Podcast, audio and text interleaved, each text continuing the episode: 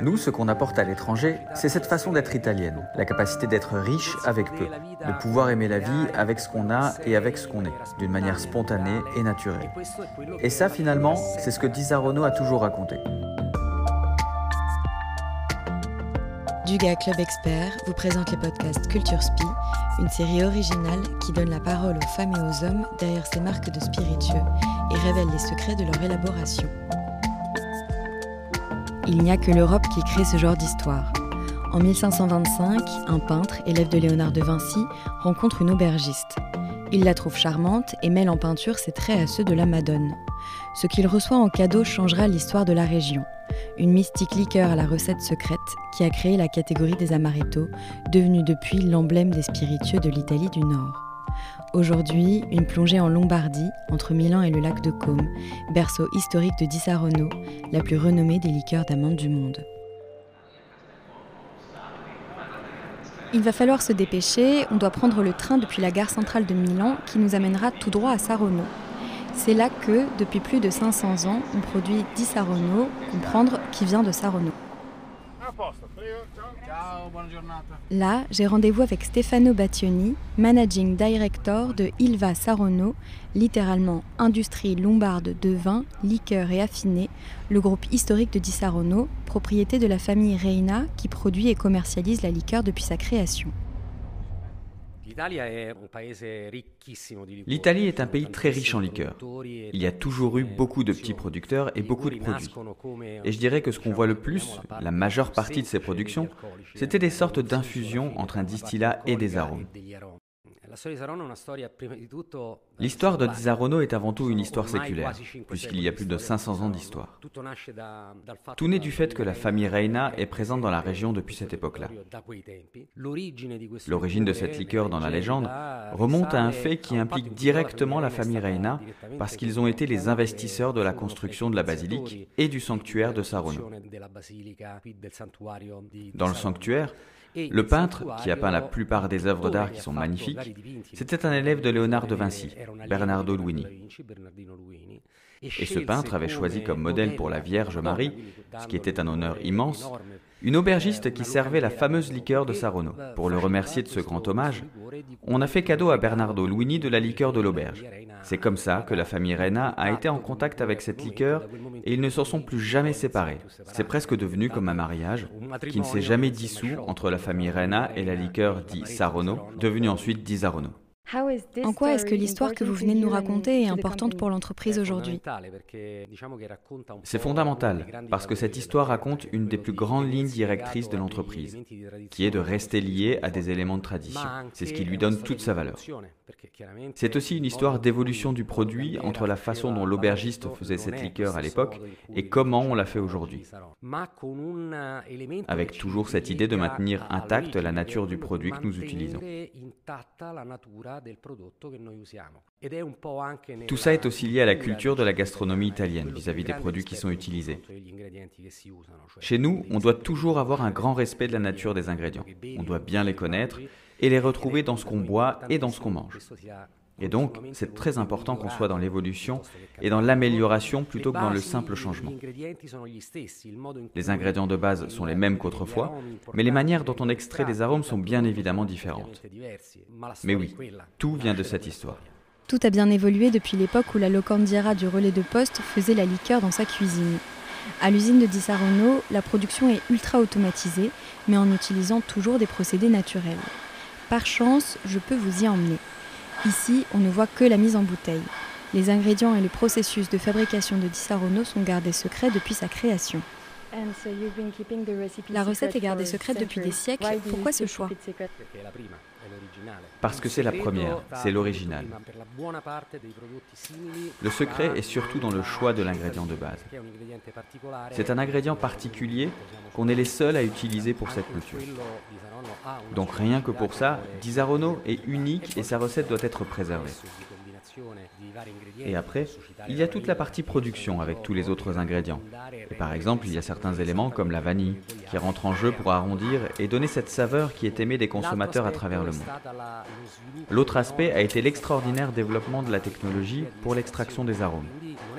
La recette, c'est donc les matières premières, mais aussi la technologie utilisée pour extraire les arômes qui permet d'éviter toutes les facettes trop fortes des ingrédients. Et sur comment exactement c'est fait, là on rentre vraiment dans le secret. Di bénéficie d'une autre facette de Ilva, un Innovation Center à la pointe technologique qui étudie les arômes et les meilleures méthodes d'extraction. Peu importe comment évolue l'entreprise et ses différentes activités, peu importe la taille de l'usine et le nombre de bouteilles croissant qu'elle doit produire par année, tout doit rester à Saronno. Pour nous, c'est fondamental qu'il soit produit à Saronno, pas dans une autre région, pas dans une autre usine. C'est un produit qui vient toujours de son lieu d'origine, comme c'est le cas depuis 500 ans. En 1525, la famille Reina faisait des infusions qu'ils vendaient au détail, à qui venait au relais de poste. Aujourd'hui, on expédie dans le monde entier, au Japon, à la Belgique, en France, aux États-Unis, en Angleterre, donc ça doit forcément être produit différemment. Mais le produit a la même recette.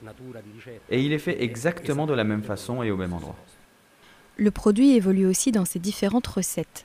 L'année dernière, la marque a sorti Disaronno Velvet comme une crème de la liqueur originale. Comment est-ce que vous pourriez décrire le goût de Disaronno Velvet? C'est très similaire à Disaronno original. L'aromatisation de base est la même, mais ce qui est surprenant, c'est l'association avec une base de lait. Le Disaronno original est plus intense. Il est plus fort, avec un pourcentage d'alcool plus élevé, avec donc un impact organoleptique, un impact de saveur beaucoup plus puissant.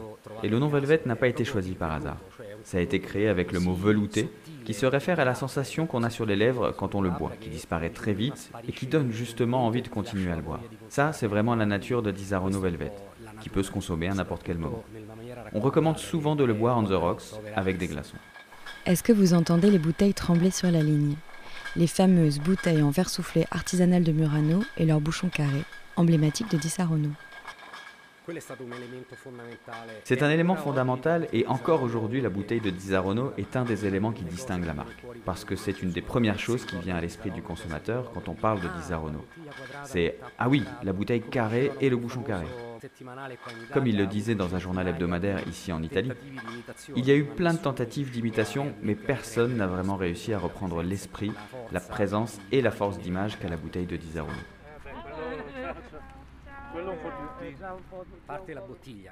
En dehors de la bouteille, en dehors d'un produit unique fait avec des ingrédients choisis avec soin, il y a aussi toute la signification de la marque. Elle représente ce type d'Italie où tu peux passer un déjeuner merveilleux avec juste un plat de spaghetti dans une simple trattoria. Ça représente l'Italie, probablement dans sa nature la plus pure. Di est aussi très utilisé par les bartenders. En cocktail, ils reconnaissent sa versatilité. On peut le mélanger, on sentira toujours la touche soyeuse et subtile de l'amande, persistante en fin de bouche, que ce soit dans un fizz, un sour ou un godfather.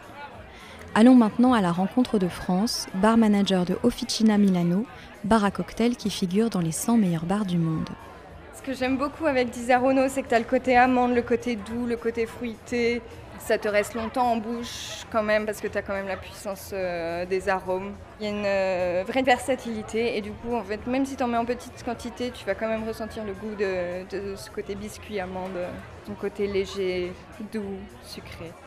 Toi, tu aimes faire quoi comme cocktail avec Disaronno Avec Disaronno, j'aime beaucoup faire le French Connection. Du coup, marier le cognac et euh, Disaronno. Tu as le côté fruité et puissant du raisin avec le cognac la douceur du Disaronno, un peu d'amande et de fruits.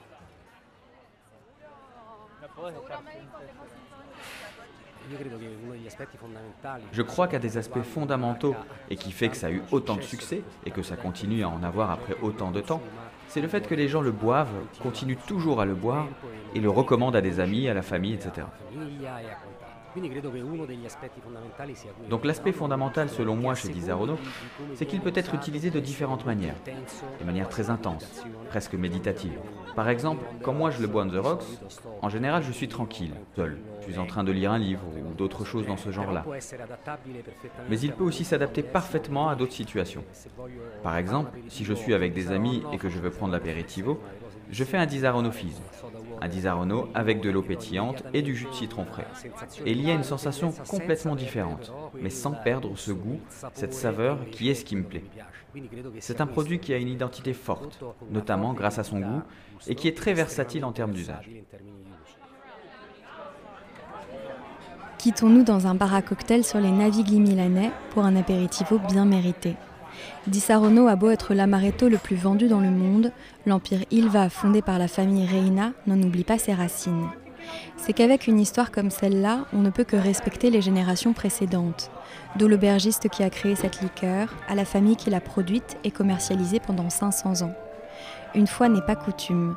Souhaitons à Di Sarono que rien ne change et que dans 500 ans, on puisse encore dire que la recette mystérieuse de Di Sarono l'est toujours autant.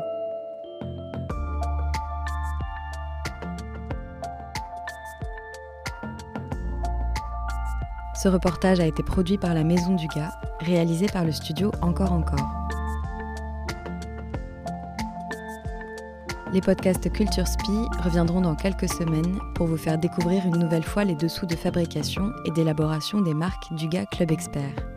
En attendant, si vous avez aimé cet épisode, n'hésitez pas à le partager sur vos réseaux sociaux. Vous pouvez retrouver Dissarono chez votre caviste et sur le site dugaclubexpert.fr.